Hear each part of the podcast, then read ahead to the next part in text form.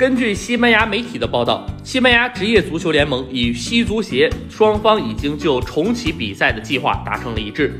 阿斯报的报道表示，此前西足协方面不同意将周一也定为比赛日，但现在足协与职业联盟之间达成了共识，目前计划六月重启西亚联赛，而在重启后一周内的每一天都会有比赛。据悉，每支球队在两场比赛之间会有七十二小时的休整时间，这也意味着一周有两场比赛要踢。比赛的具体时间需届时具体安排。不过，对于夏季气温的考虑，开球时间会在晚上的八点到十一点之间。